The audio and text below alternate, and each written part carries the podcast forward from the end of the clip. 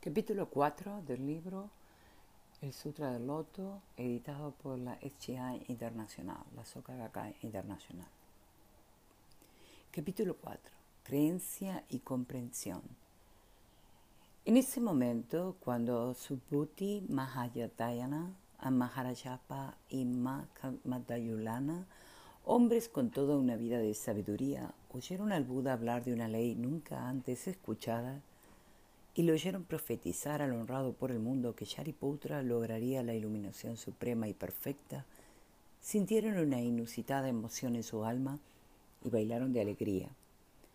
De inmediato, se incorporaron de sus asientos, se acomodaron las túnicas, dejaron descubierto el hombro derecho e hincaron la rodilla derecha en el suelo, contemplando el rostro del honrado en actitud reverente, con el cuerpo inclinado en señal de respeto, y las palmas de las manos unidas con un único pensamiento, dijeron al Buda, nosotros, representantes veteranos de los monjes, somos hombres ancianos y decrépitos.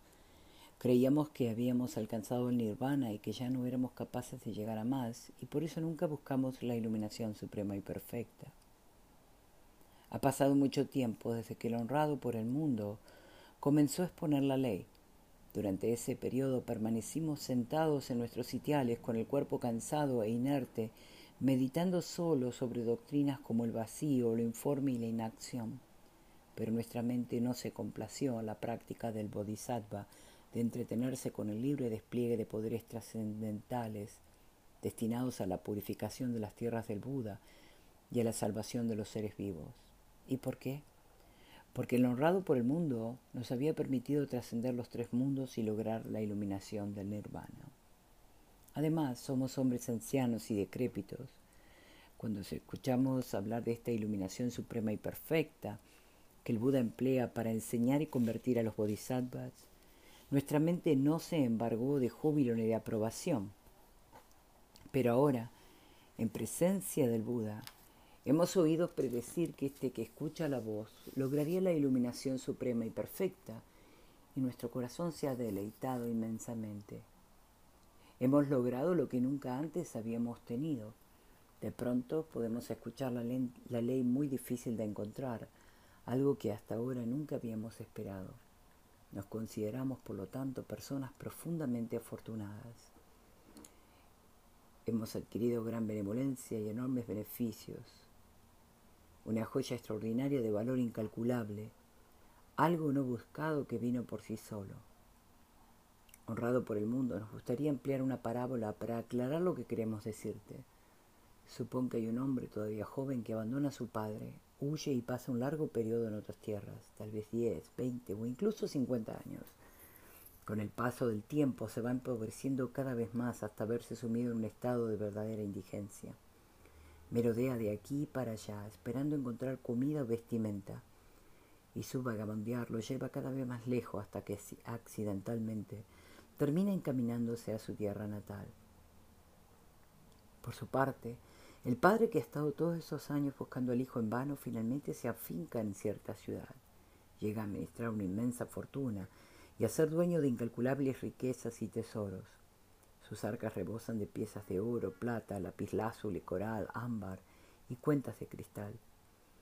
Tiene un sinfín de lacayos y de sirvientes, asistentes y criados, elefantes, caballos, carruajes y bueyes, y cabras, imposibles de contar. Emprende lucrativos negocios tanto donde reside como en tierras foráneas, y entabla tratos comerciales con numerosos mercaderes y viajantes. En ese momento, el hijo pobre que lleva ya un tiempo vagando de aldea en aldea y atravesando muchas comarcas, finalmente llega a la ciudad donde vive su padre. Este nunca ha dejado de pensar en su hijo, pero en los más de 50 años transcurridos desde su separación, ni una sola vez le ha hablado a nadie del asunto. Con el corazón transido de nostalgia y de arrepentimiento, a todas horas está inmerso en solitarias cavilaciones. Piensa que ya es un anciano y está decrépito. Ha amasado una inmensa fortuna. Sus arcas rebosan de oro, plata y fabulosos tesoros, pero no tiene a su hijo. Y piensa que cuando le llegue la última hora todas estas posesiones y bienes se perderán, pues no tiene a quién confiar su heredad. Y por esta razón, este hijo es constante objeto de sus desvelos. Y también Kabila. Si pudiera encontrarlo y confiarle a él mis riquezas, me sentiría satisfecho y en paz interior, y ya no tendría más preocupaciones. Honrado por el mundo. En ese momento el hijo pobre, que viene cambiando de ocupación y yendo de un empleo a otro por un azar de la fortuna, se acerca a la residencia de su progenitor.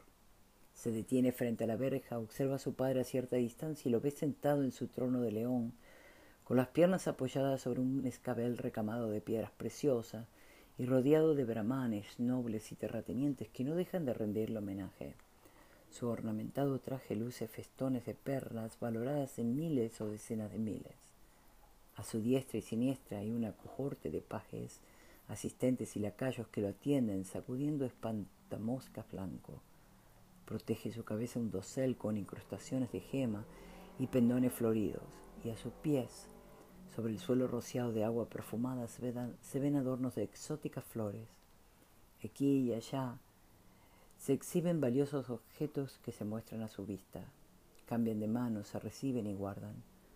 Tales son sus muchas clases de adornos, sus emblemas de privilegio y las señales de su distinción.